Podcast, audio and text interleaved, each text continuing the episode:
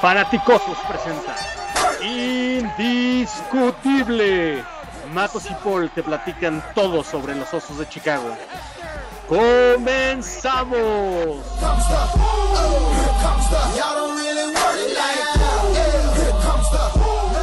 Buenas noches, queridos fanaticosos. Ahora estamos en el capítulo número 3 de Indiscutibles y estamos en el capítulo más esperado, Follow the Money, siguiendo al dinero. Querido Matos, partner, buenas noches, ¿cómo estás? Buenas noches, mi hermano. Pues muy bien, muy contentos. La verdad es que por fin hemos llegado a este capítulo que les hemos cacareado tanto, que les hemos prometido tanto. Follow the Money, la verdad es que estoy muy emocionado. Estoy seguro que les va a encantar porque tenemos una data y una interpretación de datos que, que estoy seguro que nos va a hacer cambiar a muchos la manera de, percibir el negocio y de lo que está haciendo nuestro equipo. Sí, no, cabe duda. En las cifras puedes ver un nivel de detalle que no puedes ver en las palabras de los artículos, en la agresividad de, algunos reporteros, en la dulzura de otros reporteros, etcétera. Este, este es un análisis único, como lo comenta mi querido Matos. Vamos a postear también algunas imágenes en nuestras cuentas de Twitter. Vamos a seguir un hilo y ahí, por favor, síganos, comenten. Va a estar muy, muy divertido. Pues bueno, antes de entrar a detalle en este gran capítulo de Follow the Money, nos vamos a meter en las noticias de la semana pasada y, y de hoy también. Y la semana pasada, los jugadores, algunos jugadores de defensiva y en específico Mitch, platicaron con los medios. Hubo una conferencia de prensa bastante interesante con Mitch. No había hablado en público o con, los, o con la prensa desde el último partido de 2019 ¿Qué nos puedes platicar de esta conferencia de prensa? ¿Qué te llevas de estas palabras que dijo Mitch? Mira, honestamente no mucho. Creo que, Mitch está diciendo lo que tiene que decir. Sabemos que yo creo que él es el más consciente de que su chamba está en, en línea. Creo que también está más que consciente que hoy por hoy es el titular es el que tiene la ventaja, por lo menos en papel, y, no dijo nada fuera de tono, no dijo absolutamente este, algo sorpresivo, simplemente sigue el script y ojalá, ojalá este reto que él dice tener, esta, este enojo que dice sentir, lo, lo enfoque bien y, la verdad es que tenga una gran temporada, que ninguno de nosotros tenga ninguna objeción para que Fouls tenga un, nuevo equipo para 2021, ¿no? Sí, claro que sí. Yo, creo que los Bears, Ryan Pace, Matt Nagy saben perfectamente bien quién es eh, Nick Foles.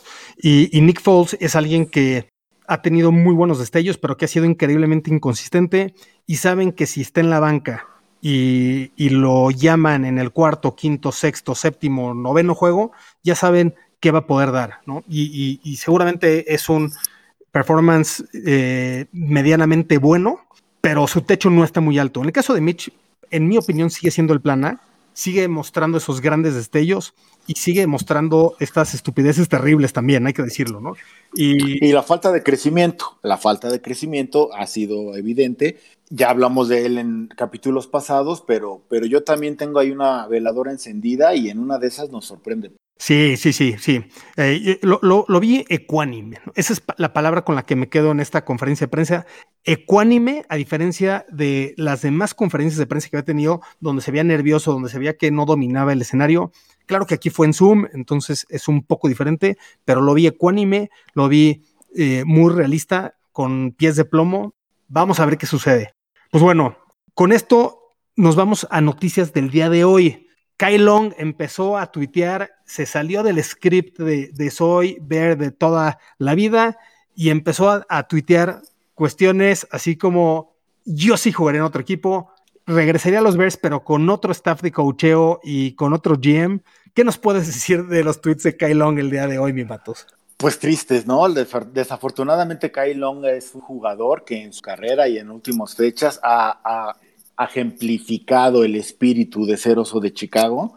¿no? Todos nosotros sabíamos que había algo muy raro en su retiro, sabíamos que aunque él decía que, que ya era porque ya no se sentía, que ya no estaba listo, que las había defraudado, sabíamos que, que era muy raro que sintiera eso, ¿no? Hoy, hoy dice por fin la verdad, pésimo momento para hacerlo, creo que si no lo hizo en su momento, pues ahorita no viene al caso, pero bueno. Saca el rencor, un rencor que honestamente yo lo siento juzgado, creo que, creo que por ahí hubo algunas, algunos tratos o algunas irregularidades en la manera en que Pace y Nagy manejaron su... Desde que lo pusieron, su último juego fue contra Raiders precisamente y lo hicieron viajar, luego lo pusieron en, en, en lista de lesionados cuando él visiblemente no había tenido ningún problema. Hubo cosas muy raras, es muy desafortunado que salgan a la luz ahorita y que salgan de esa manera. Y, definitivamente yo creo que actual, ahorita hay un 60% de que veamos a Kyle Long, a ese 75%, enfundado en otro uniforme, ¿eh? porque no dudes que algún otro equipo le, le ofrezca algún, alguna oportunidad. Sí, yo, yo creo que tienes razón. Yo no creo que sea en 2020. Ha estado muy lastimado, ha tenido creo que 29 cirugías o 21 cirugías, un, un número realmente increíble y, probablemente decida descansar un año. Ahorita está muy flaco, tal vez de receptor.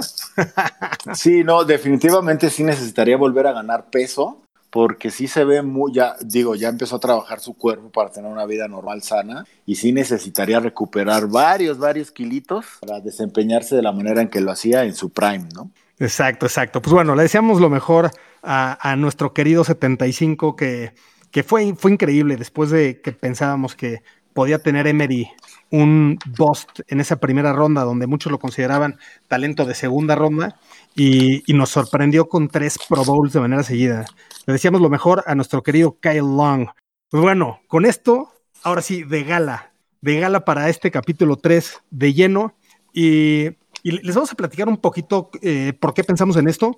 Queríamos entender cómo, cómo Ryan Pace distribuyó su recurso más importante, dinero, para ver qué talento atraía para los Bears en 2020.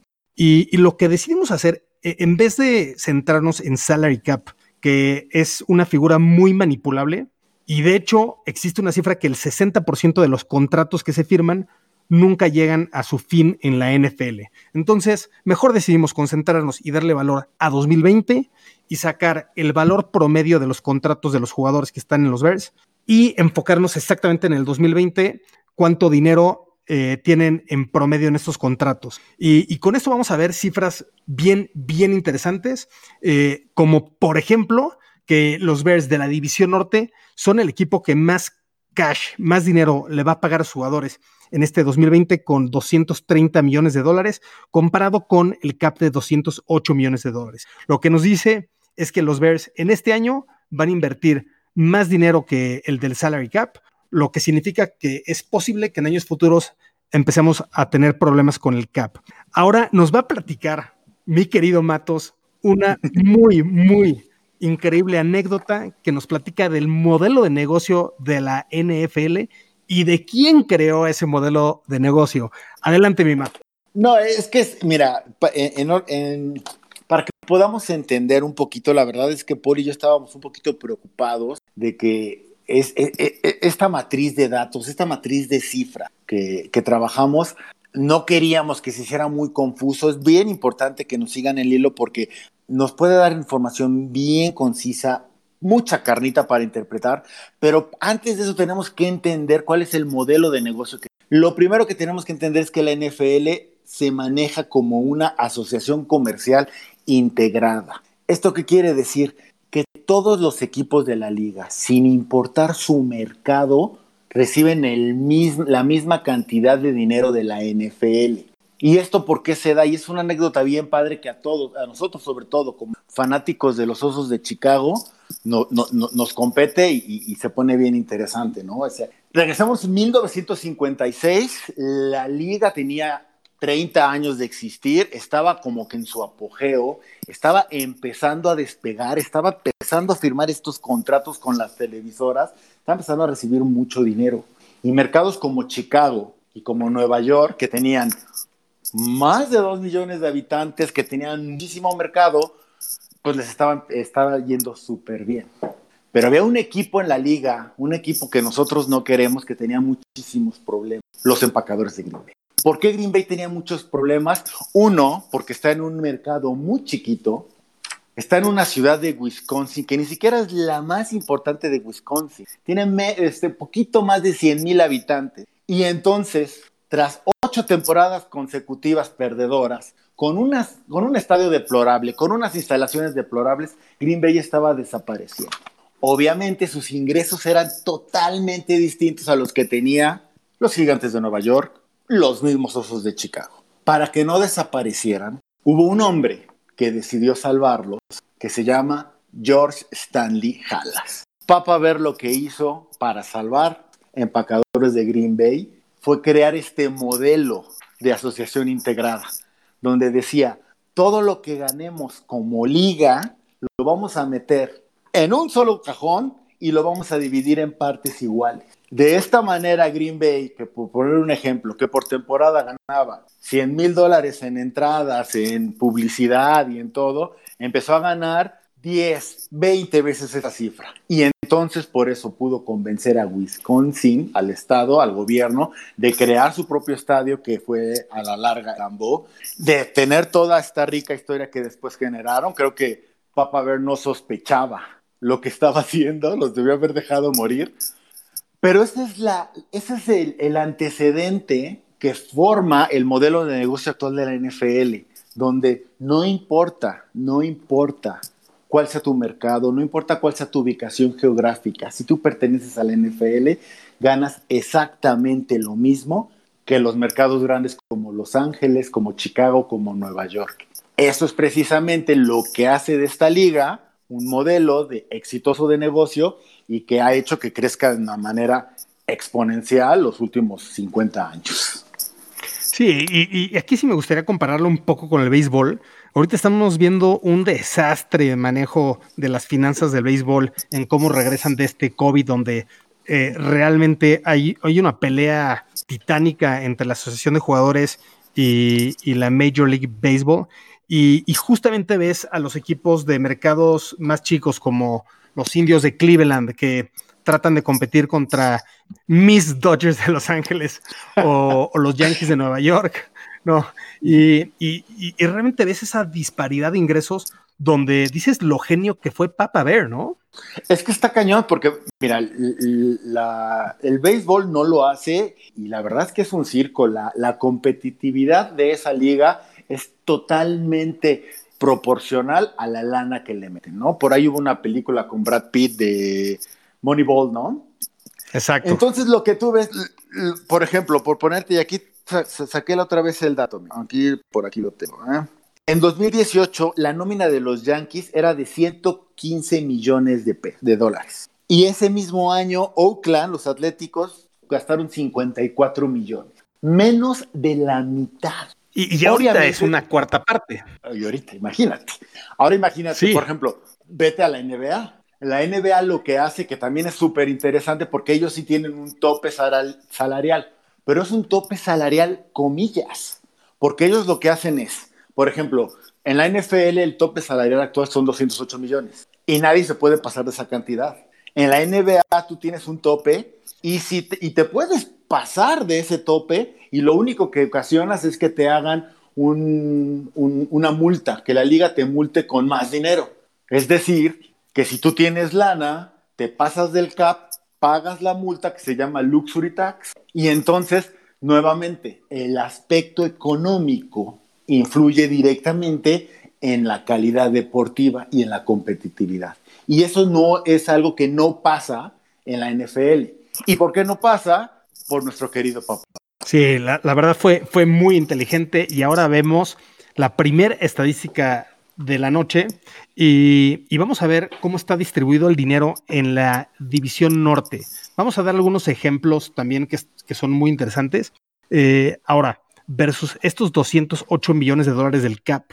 Eh, en, este año, en 2020, los Bears van a gastar 230 millones de dólares, menos la gente que, o los jugadores que corten en, en pretemporada. Los Leones van a tener 212 millones, muy cercanos al CAP los Packers 216 y los Vikingos 220. Y esto, y esto nos dice exactamente lo que dices. Eh, una paridad total entre los diferentes equipos de la NFL y entonces es donde entra la estrategia. Y, y aquí vamos a ver el primer dato bien interesante.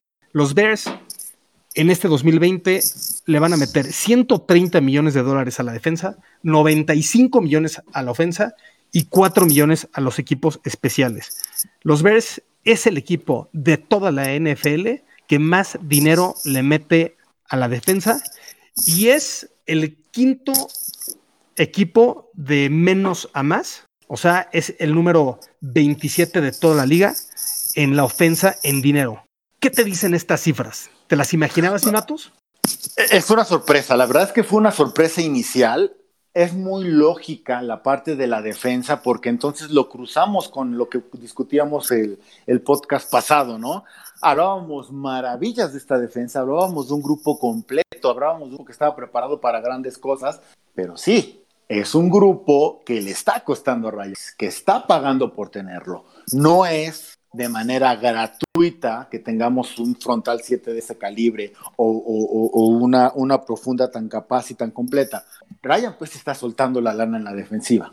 Personalmente fue una gran sorpresa porque mi percepción antes de que descubriéramos estas cifras era que desde que llegó Nagy, Ryan Pace había hecho un poquito de lado la, la ofensiva, la, la defensiva, y, y, me doy cuenta que no, que es precisamente está respetando nuestro legado, nuestra estrategia histórica, y la verdad es que no puedo negarlo, me hace sonreír. Sí, sí, sí. Eh, eh, fue, fue, un desastre ver las defensas de Mel Tucker después de que Emery decidió poner todos los recursos a la ofensiva y ver cómo la defensa recibía cincuenta y tantos puntos en semanas consecutivas de los Packers, primero de los Patriots y luego de los Packers, ¿no? Eso, eso me hizo literal Todavía llorar. Duele. Todavía, Todavía duele. duele. este, en, la defensa, el segundo equipo que más dinero va a gastar en 2020 de nuestra división va a ser los Leones con 106, una diferencia de 24 millones de dólares, y la que menos los Packers con 88 y los Vikingos con 103, lo cual nos dice totalmente la estrategia de nuestra división. Los empacadores son el equipo que más dinero le mete a la ofensa con 122 millones contra los 95 de nuestros Bears. Claro que de ahí de esos 122 hay que decirlo, supongo, me vas a decir estoy mal, Aaron Rodgers se come un cachito. Correcto, 36 millones de dólares. Si nos vamos a la, aquí a la base de datos de donde sacamos toda la información, vemos que el valor de contrato de Aaron Rodgers es el tercero de la liga en promedio de dinero por año. 134 millones de dólares, 33.5 millones de dólares por año, 78.7 millones de dólares garantizados y, y, solamente está por detrás de Russell Wilson y de Ben Roethlisberger. Y tiene bastante lógica, Paul, porque te pones a pensar, o sea, la, la mística de Green Bay ha sido su ofensiva, Zimmer de, de, de, de Minnesota es defensivo, Patricia de Detroit es defensivo. Y la sorpresa es Chicago, porque en teoría nuestra mística, la mística de nuestro head coach es ofensiva y Pace está yendo por otro lado. Sorpresa. Sí, una, una sorpresa total. Y, ahí te va la siguiente cifra que es impresionante. Los primeros 22 jugadores eh, en, en, dinero, los, los 22 jugadores mejor pagados de nuestro equipo para 2020 suman 186 millones de dólares en contratos promedio, de los cuales 110 son para la defensiva y 75 para la ofensiva. O sea, el 60% de esos 185 millones de dólares, de estos principales 22 jugadores, que, que obviamente tomamos, bueno, no obviamente, pero tomamos 22 jugadores precisamente pensando en que los titulares iban a ser 11 a la defensiva y a 11 a la ofensiva. Y lo más increíble que de estos 22 jugadores, efectivamente 11 son de la defensiva y 11 son de la ofensiva, pero te, pero te voy a dar una cifra. Exacto, te voy a dar una cifra. Tú dime cuántos jugadores, de los primeros siete jugadores mejor pagados de los Bears, cuántos son de la defensiva y cuántos son de la ofensiva. Me voy a ir conociendo que ya tenemos este, el, el, dato de la defensiva, me voy a ir que son cuatro de la defensiva y tres de la ofensiva. Por ahí me suena okay. Robinson y me suena Whitehair dentro de esa lista. Bueno, solamente uno de los primeros siete jugadores es de la ofensiva y efectivamente Salen Robinson, el jugador mejor pagado de los Bears, en, y repito, en contrato promedio anual es Khalil Mack con 23.5 millones de dólares y de hecho es el jugador defensivo mejor pagado de toda la liga. El segundo es Eddie Jackson con 14.6, el tercero Robert Quinn con 14, después Kyle Fuller empatado con 14 y Allen Robinson siendo el primero de la ofensiva también con 14. Y en, sexto lugar está Akim Hicks con 12 millones de dólares y en séptimo lugar Eddie Goldman. Después tenemos una seguidilla de ofensivos con Whitehair, Charles Leno, Nick Foles, Jimmy Graham, Bobby Massey y Mitch Trubisky. Después regresa a defensiva Trevathan y Buster Green. Después Cordell Patterson. Después Rockan Smith y Roy Robertson Harris. Y cerramos con Cole Komet, James Daniels, Demetrius Harris a la ofensiva y del lado defensivo Jalen Johnson. Eso nos dan los 22 jugadores. ¿Cómo te quedó el ojo, mi Matos? Es, es, muy distinto a lo que a lo que yo tenía lo que yo tenía en mente lo que yo tenía este estructurado en mi mente al decir para mí mi percepción vuelvo a repetir era que le estábamos dando muchísimo a Nagy defensiva que estábamos a lo mejor descuidando un poquitín nuestra defensiva y no te das cuenta que Pace está siguiendo la misma textura que históricamente Chicago ha hecho no pensé no pensé también creo que si, si Mitch hubiera funcionado, hubiera estado en el número uno a estas alturas, pero, pero eh, es sorpresivo y, le da lógica a muchas cuestiones que hemos estado discutiendo en el pasado. Claro, claro. O sea, Khalil Mack a final del día tiene contrato de coreback, ¿no? Entonces, ¿qué, qué preferimos? ¿Tener a Khalil Mack con 23.5 millones de dólares o no tenerlo y tener a Mitch eh, con un contrato de 30, 35, jugando muy bien. Pues bueno, muy, muy debatible y, tal vez nos iríamos por la opción de Mitch ah, jugando a un altísimo nivel. Pero bueno, no, está peleado y definitivamente jugando bien Mitch este año va a tener que tomar muy interesantes decisiones nuestro querido amigo Ryan Pace. Y, ahora pasando a la construcción de nuestro equipo por posiciones, eh, los backs defensivos, los profundos, son eh, el quinto grupo más caro de toda la liga, con 47.5 millones de dólares, donde evidentemente resalta Eddie Jackson con 14 y Kyle Fury con 14. ¿Qué, nos puedes decir? ¿Es, nuestro equipo un top 5 eh, en profundos de la NFL siguiendo el dinero? Es que en papel, en papel, en papel, en realidad no. No, y, yo te, te, cuestionaría un poquitín el top 10 en realidad a lo que jugaron 2019, ¿no? Pero, pero si se les paga así, entonces sí dices, híjole, no puedo evitar sentir este sentimiento de como que medio nos están robando los muchachones. Y mira que hace eh, el, el podcast pasado los estábamos alabando, ahora sí como que cambia un poquitín. Y del otro lado, me, me, da un poquito más de paciencia, porque al final en la vida lo, bueno cuesta, ¿sabes? Y, si nuestra ofensiva no ha sido, no, no ha dado el gran salto, pues también entiendes un poquitín porque dices, pues porque no lo estamos pagando. Sí, está interesante, mm, está bien interesante y me dejaste pensando, Paul. Mira, y, ahora viene la segunda cifra todavía más interesante. Eh, escogimos a, los outside linebackers como parte de la línea defensiva siendo que el esquema 3-4 es más un 5-2 porque son 5 en la línea y, muchas veces está jugando como un 4-3, ¿no? Eh, en 65-70% de los snaps eh, que, se juega en níquel. Entonces, por eso decidimos tomarlo en cuenta como línea defensiva. Y los Bears son el equipo número uno en la liga con 69 millones de dólares. Obviamente ahí está Khalil Mack, Robert Quinn, Akim Hicks y Eddie Goldman. ¿Qué nos dices de este número? 69 millones de dólares en nuestra línea defensiva.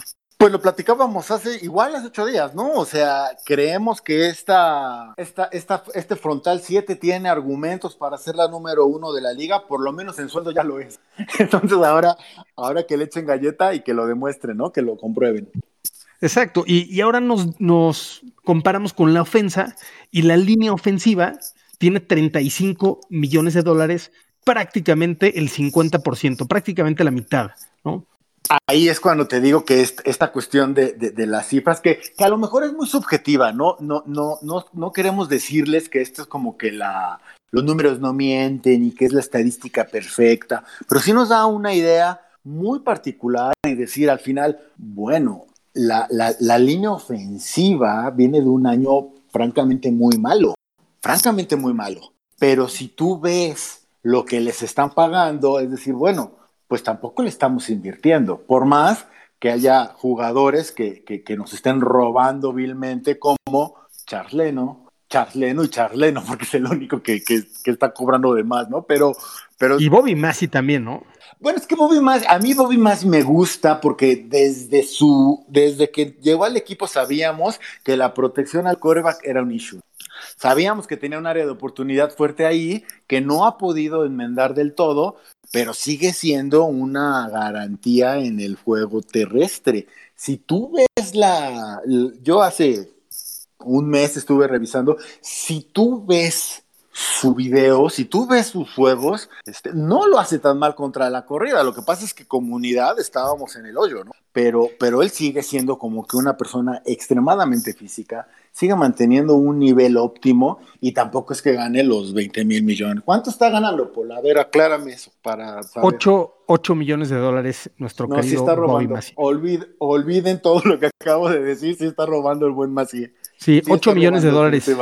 8 millones de dólares Bobby Massey, 9.25 millones de dólares Charles Leno. Y, este es el momento perfecto para entrar a nuestro teaser del siguiente capítulo, donde vamos a analizar a Ryan Pace eh, y, estas selecciones del draft, trades y free agency. ¿no? Todavía estamos planeando muy bien el siguiente capítulo, que va a estar bien interesante. Hay data bien interesante. Eh, hemos catalogado eh, todos sus picks en eh, básicamente en cinco, de, de Bost hacia excelente. Y, ya lo platicaremos siguiente capítulo, ¿no? Pero, pero regresando. No se lo pierda. Exacto. Y, regresando, el problema. Pues, está súper fuerte, perdón que te interrumpa. Pero son 9 millones, casi 10 millones de, de Leno, 8 millones de Macié. O sea, son 18 millones en dos jugadores de los 35 que tiene todo el grupo de, de línea ofensivo, de línea ofensiva. Exacto. Y, justamente lo que te iba a decir es que tampoco la inversión ha sido muy grande en el draft, ¿no? Y, por eso ese teaser del capítulo 4, donde en realidad solamente has utilizado dos segundas rondas en Cody Whitehair, que ya está en su quinto año y por ende ya tiene un nuevo contrato millonario de 10.25 millones de dólares anuales. Y, James Daniels de segunda ronda también, ¿no? Entonces tampoco le has metido talento premium a la línea ofensiva, ¿no? O si no talento premium, por lo menos le has metido el billete, ¿no? Y, lo, platicábamos con los fanaticosos hace algunos meses, ¿te acuerdas, Paul? Ninguno de nosotros quería que, que contratáramos a estos grandes agentes libres que estaban disponibles en la línea porque iban a salir muy caros. Ahora lo ves y dices, bueno, a lo mejor hubiera valido la pena si te pones a pensar que únicamente tenemos 35 millones en ese grupo. menos de la mitad del otro lado. Sí, y la, nostalgia de Bear te dice, híjole, la, verdad es que sí está muy, muy padre tener a Khalil Mack, Robert Quinn, Eddie Goldman y a Kim Hicks en la misma línea. Entonces, ahí es, donde, pues bueno, ya si, lo, si la línea ofensiva juega mal, pues por lo menos eh, te, da gusto saber que en la línea defensiva tenemos el talento que tenemos, ¿no? Claro, y es que al final es, lo que platicábamos tú y yo hace un momento, hace un rato, al final es como un juego de ajedrez, ¿no? Tienes recursos limitados, tienes recursos finitos por este mismo sistema de la NFL y no puedes cubrir todo de manera espectacular. Ahora queda más que claro, y es lo que queremos darle a entender a los que nos escuchan, queda más que claro que lo que, lo, que estamos haciendo es meterle galleta a la defensa y sacrificando esa lana de más que le estamos metiendo, se la estamos robando pues a la ofensiva. Sí, y, aquí eh, voy a hacer un, un, pequeño paréntesis y voy a decirte, Matos, que la línea ofensiva de las Águilas, de los Vaqueros y de los Raiders, los malosos ahora de Las Vegas, tienen 55 millones de dólares invertidos en la línea ofensiva o más contra nuestros 35. Y si te acuerdas de los, de los equipos que más nos dominaron a la línea defensiva, justamente fueron las Águilas y los Raiders que nos pasaron por encima, claro que sin a Kim Hicks, ¿no? Sí, y, y entonces empieza a tomar una dimensión bastante lógica, ¿no? En el sentido de decir, bueno, su, su, su, inversión fuerte contra nuestra inversión fuerte, aún así nosotros invertimos 20 millones más en nuestra línea defensiva y, la verdad es que salimos perdiendo. Y eso es un área de oportunidad para Pagano, para Nagy y para el mismo Pace. Sí, sí, definitivo. y regresando a cifras totales, los Bears, con 230 millones de dólares, somos el octavo equipo de toda la NFL en, el cash que se va a, invertir en jugadores en esta temporada, detrás de las Águilas, de los Vaqueros, de los Tejanos, de los Raiders, 49, Santos y Falcons. Entonces no hay un solo equipo en nuestra división que esté arriba. Y muy interesante porque hay muchos equipos de la NFC poniéndole mucho dinero a este año, ¿no? Entonces va a estar, va a estar bien interesante los playoffs de la NFC en 2020. Interesante también, por ejemplo, no es nuestro foco, pero el caso de los halcones de Atlanta, ¿no? Que tuvieran una temporada para, el, me atrevería a decir una peor temporada, no solo en récord, sino en juego que nosotros, y le metieron más lana. Entonces, es decir, ah, a lo mejor no, no están recibiendo lo que están, por lo que están pagando. Sí, sí, no, e, es, eso, eh, este, estas cifras te dicen muchísimo, ¿no? O sea, eh, muchas veces la narrativa es, eh, Mitch es esto, eh, el coordinador ofensivo tiene este background y por eso no está funcionando, ¿no? Y al final del día, esto es un negocio, como dijiste, son recursos finitos y cada quien decide qué estrategia sigue en este juego de ajedrez y dónde le mete eh, el, el, dinero y dónde le mete otras cosas, ¿no? Y en este caso, mi perspectiva, mi interpretación de toda esta información es que todo esto es, es un plan maestro de, Ryan Pace, de decir, a la defensa se necesita talento, se necesita eh, eh, velocidad, se necesita atributos físicos y, a la ofensiva se necesita más estrategia, ¿no? Y, por eso me traigo a Matanagi, claro que no funcionó. Yo lo he dicho en muchos podcasts anteriores, en mi opinión, Helfrich eh, fue un error total en la contratación. Eh, no puedo decir lo mismo de Histam, que en mi opinión era un buen coach, simplemente no funcionó este tema, pero yo creo que Ryan Pace y Matt Nagy están diciendo ahora creemos en ti, Bill Lazor, creemos en ti, eh, de Filippo, ¿no? ¿Tú, piensas igual o, te quedas con otra interpretación de estas cifras? Mira, yo a mí me, yo me quedo tranquilo porque yo soy un poquito old school, ¿no? Un fanático old school de nuestros osos me, no me importa, no me importa que no tengamos a esta ofensiva creativa que rompe récords, o sea, me encantaría tenerla, no, no, me malentiendan. Me, me quedo tranquilo de saber que Pace está metiendo la lana donde debe meterla, obedeciendo nuestro abolengo, obedeciendo nuestra historia y obedeciendo nuestro legado. O sea, me queda tranquilo saber que tenemos el frontal 7 más caro de toda la liga, que lo estamos pagando, pues tenemos lo mejor.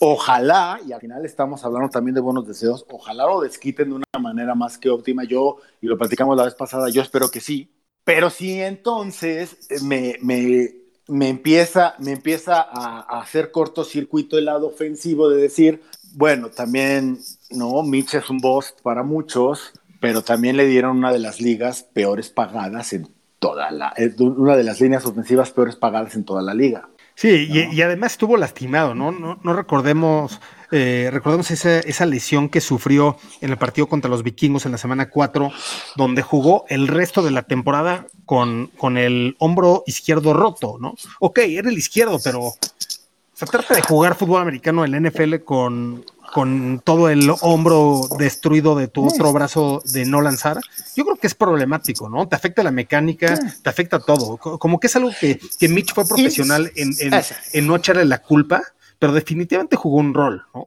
Claro, y, y, no nos malentiendan, a todos los que nos escuchan, no es defender a Mitch, no es nuestra, nuestra, este, nuestra intención. Lo que, lo que yo quiero darles a entender es que esta temporada hay un poco rojo de preocupación porque no va a cambiar, ¿no? O sea, al final, si tuvimos una un muy mal año de nuestra línea ofensiva en 2019 y descubrimos que no les está, no le está invirtiendo tanta lana este Ryan Pace, pues 2020 tampoco le va a invertir tanta lana, es prácticamente el mismo grupo.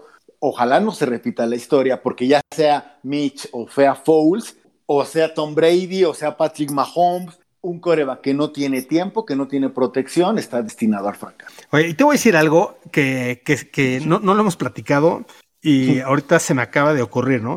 Pero, ¿qué, qué, me dices de, de Filippo si transforma en Mitch? ¿O qué me dices de Bill Lazor si hace que esta ofensiva camine como una top ten?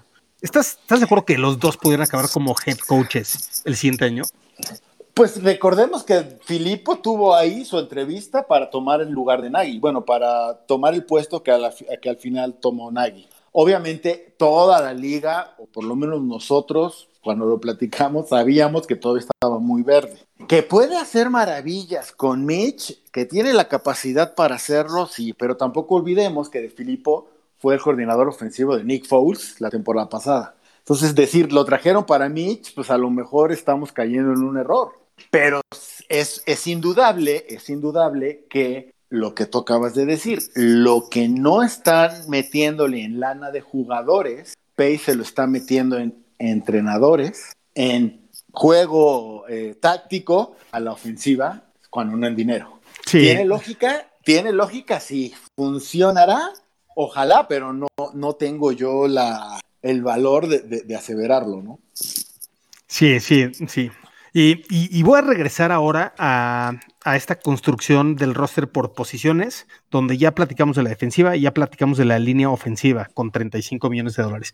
El coreback le, le, hemos puesto 16 millones de dólares, lo cual nos pone como 19 en la liga, con todo y que tenemos a dos corebacks que tal vez están en los 20 en, en, en el top 30 de, la NFL, ¿no? Yo, yo podría decir que tenemos a dos corebacks en, el top 30, lo cual es interesante, ¿no? Eh, y por otro lado, eh, en, el skill positions pusimos a los corredores y a los receptores. Somos el 24 en la liga, con 27 millones de dólares, eh, donde evidentemente nuestro mejor pagado es Allen Robinson, que se lleva la mitad de este dinero. Ya sabemos que en los corredores no hay mucho dinero, ¿no? En realidad hay menos de 3 millones de dólares entre...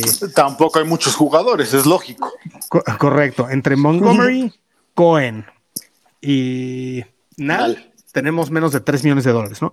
Y luego en los Tyrants somos el 3 de la liga con 16 millones de dólares.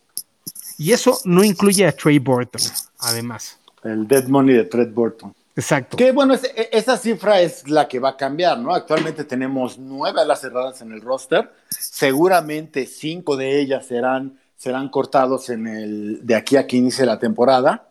Entonces, pero, pero sigue, sigue siendo de risa, porque si tú ves, la cifra no debe haber sido muy, muy distinta 2019 y los, el desempeño que tuvieron pues fue irrisorio, ¿no? Fue algo ridículo.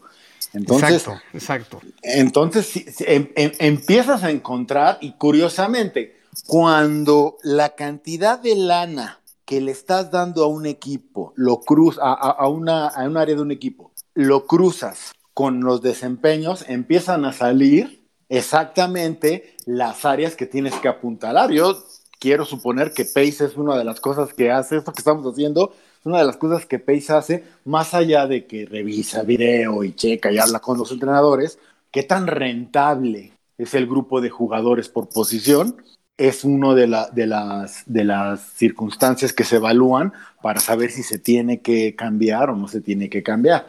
Tan así le es que, perdón que vuelva a lo mismo, tan así es que para lo que está pagando, Pace descubrió que su línea ofensiva era más que rentable y por eso la mantuvo.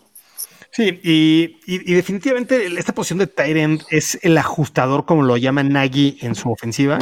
Y, la verdad, mal por, por la falta de talento que ha logrado atraer Ryan Pace, pero bien por seguir intentándolo, ¿no? O sea, mantener el status quo ahí, seguir pagando otros 8 millones de dólares a Trey Burton era una verdadera locura. Yo le doy un aplauso de, seleccionar a, Cole Kemet en vez de Adam Shaheen eh, como guay y de traerte a Jimmy Graham en, vez de quedarte con Trey Burton, ¿no? O sea, la, definición de locura es hacer lo mismo y esperar cosas diferentes. Entonces, si esta es la posición más importante en la ofensiva de Nagy, le doy un aplauso por, hacer, por tomar estas decisiones e invertir más recursos ahí. Y no olvidemos también, Paul, que, que la posición de GM es un no, no es una ciencia exacta, es un proceso de prueba y error. Esto lo platicaremos más a detalle en nuestro próximo podcast, pero prueba y error, prueba y error, prueba y error. Pues bueno, no le ha dado, sí desespero un poquito que no le haya dado ya en tantos años, pero, pero dices, bueno, la vida continúa y, y si no le he dado, le tengo que seguir dando y le tengo que seguir dando. En algunos casos creo que ha aguantado de más, en algunos casos lo ha hecho mucho, muy rápido, pero, pero vamos, ese es el arte, porque es un arte de, de, ser el GM de un equipo y esperemos a ver que por fin lleguen los resultados. Así es.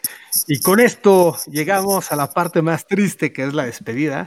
Esperamos que hayan disfrutado muchísimo este episodio. Lo preparamos con mucho cariño para todos ustedes. Eh, ahí coméntenos por favor por Twitter en arroba México, donde está mi querido Matos, y en arroba Osos Chicago, donde, donde estoy. Y, repito, busquen el hilo. Ha sido un verdadero, un verdadero placer eh, discutir todas estas cifras y poderle dar un poco de perspectiva para que cada uno de ustedes tome sus propias conclusiones ahí van a ver tablas donde, donde pueden profundizar y pueden analizar y, nos pueden... Y no solo de los osos, Paul, ¿eh? no solo de los osos, échenle porque la información es súper interesante, súper interesante. Precisamente la, la, estábamos revisando hace un ratito. Por ejemplo, ¿cuál es el equipo, Paul? Dile a nuestros escuchas, ¿cuál es el equipo que más lana le va a invertir a equipos especiales este año? Sí, increíble que los Ravens, a diferencia de los Bears, que le metimos 4 millones de dólares y que de hecho incluye ahí dinero hundido de eh, nuestro enemigo Cody Parkey. este, el innombrable. Exacto, el innombrable. Los Ravens 9.2 millones de dólares y los Saints 9.1, ¿no? Y, muy interesante, ¿no? Como lo platicábamos antes, que, decía mi querido Matos, o sea, es, es, que esta data dice la realidad, ¿no?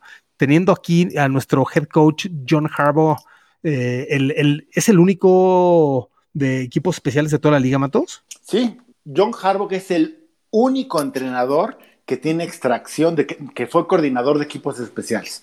John Harbaugh no fue coordinador ofensivo ni coordinador defensivo, él tiene extracción de coordinador de equipos especiales. Y, si, ese equipo, ¿sabes qué estoy recordando ahí? Exacto, sí.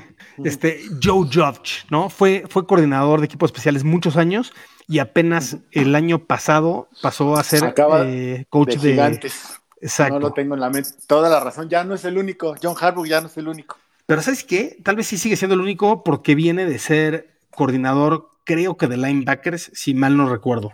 ¿no? Entonces, justamente Bill Belichick le dar la oportunidad de probar a, a la defensiva sabiendo que era más fácil para él conseguir una posición de head coach si, si tenía alguna especialidad en ofensa o defensa, ¿no? Pero sí, Joe, Joe Judge definitivamente esa es su extracción. Y así van a encontrar muchísimos datos. En serio, que, que la, la, la, matriz genera, no es, no es el maná, no es una Biblia, no es una verdad absoluta, pero sí te da muchas bases para interpretar lo que están haciendo los equipos échenle un ojo, en verdad échenle un ojo porque está súper interesante y creo, creo honestamente que, que puede darle sorpresas. Sí, sí, para, para nosotros ha sido definitivamente un abrir de ojos, entender un poco la estrategia de Ryan Pace y de Matt Nagy. Pues con esto nos despedimos de ustedes, les mandamos un fuertísimo abrazo y recuerda, el amor por los osos es... Es indiscutible. Un abrazo a todos. Bear down. Bear down, Chicago Bears.